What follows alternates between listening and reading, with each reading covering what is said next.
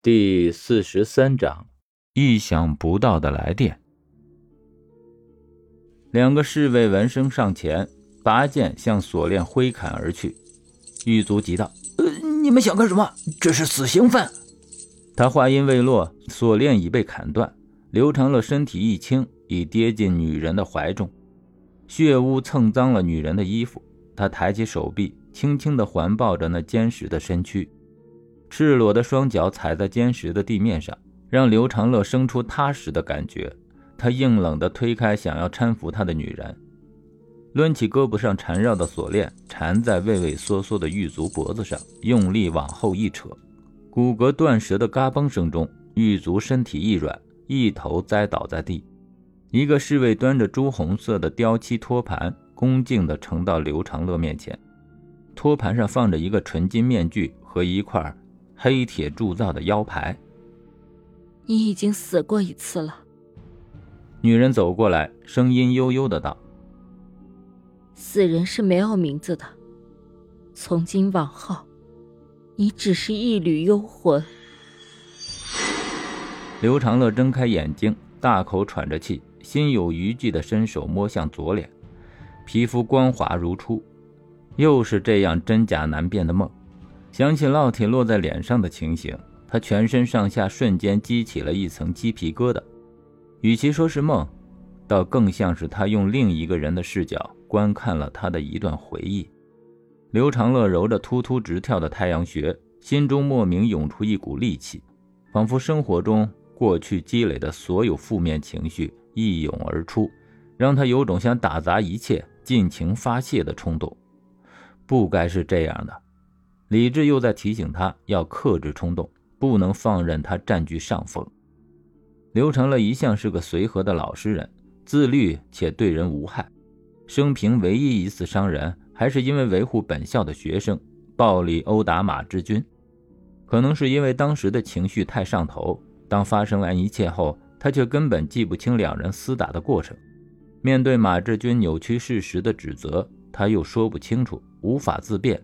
这才被学校开除，甚至于这种关键时刻的沉默，在别人眼里是一种懦弱。他清楚地记得，在办公室收拾东西时，一个对他有好感的女老师脸上的失望之色。这种偶尔丢失一段记忆的情况很少发生，就和喝酒断片一样，之前也从未在意过。直到最近，这种说不清道不明的噩梦，以及理智和冲动的反复拉扯。让他生出深深的担忧，好几次他都忍不住想跟魏正义诉说，但话到嘴边却始终说不出口。怎么能坦然告诉别人我精神好像出了问题，或者是我梦到了另一个人的人生？这种充满臆想的话题不仅尴尬，还缺乏令人相信的基础，并且就算魏正义相信，那又如何？该看心理医生还是精神科？晨光透过窗帘照进室内，刘长乐长出了一口气，通过调整呼吸，让紊乱的思绪渐渐平复下来。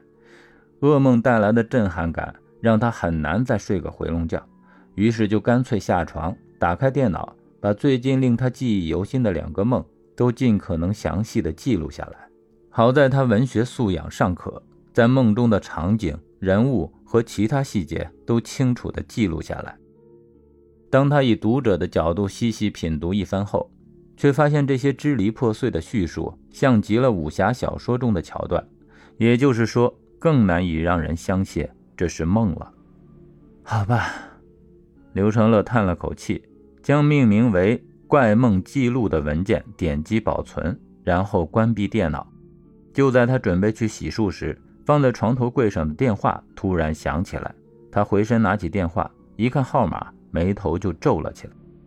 这个号码分明就是他昨天漏接的来电。他的交际圈子很小，再加上有更方便的微信，基本上不可能出现有熟人用陌生号码找他的情况。毫不犹豫地挂断电话，但下一秒，那个陌生号码又拨了过来。喂，刘长乐忍着怒气接通电话，有些不悦地快速说着：“我不买房，不考研，不买保险，家里也没有老人和小孩。”请你以后不要再骚扰刘老师。对面传来一道焦急惶恐的清脆女声：“我是顾念瑶，我想和您谈谈。”刘长乐心里一突，顾念瑶正是被他救下后一直保持沉默，对他丢失工作有着一定客观责任的那个女生。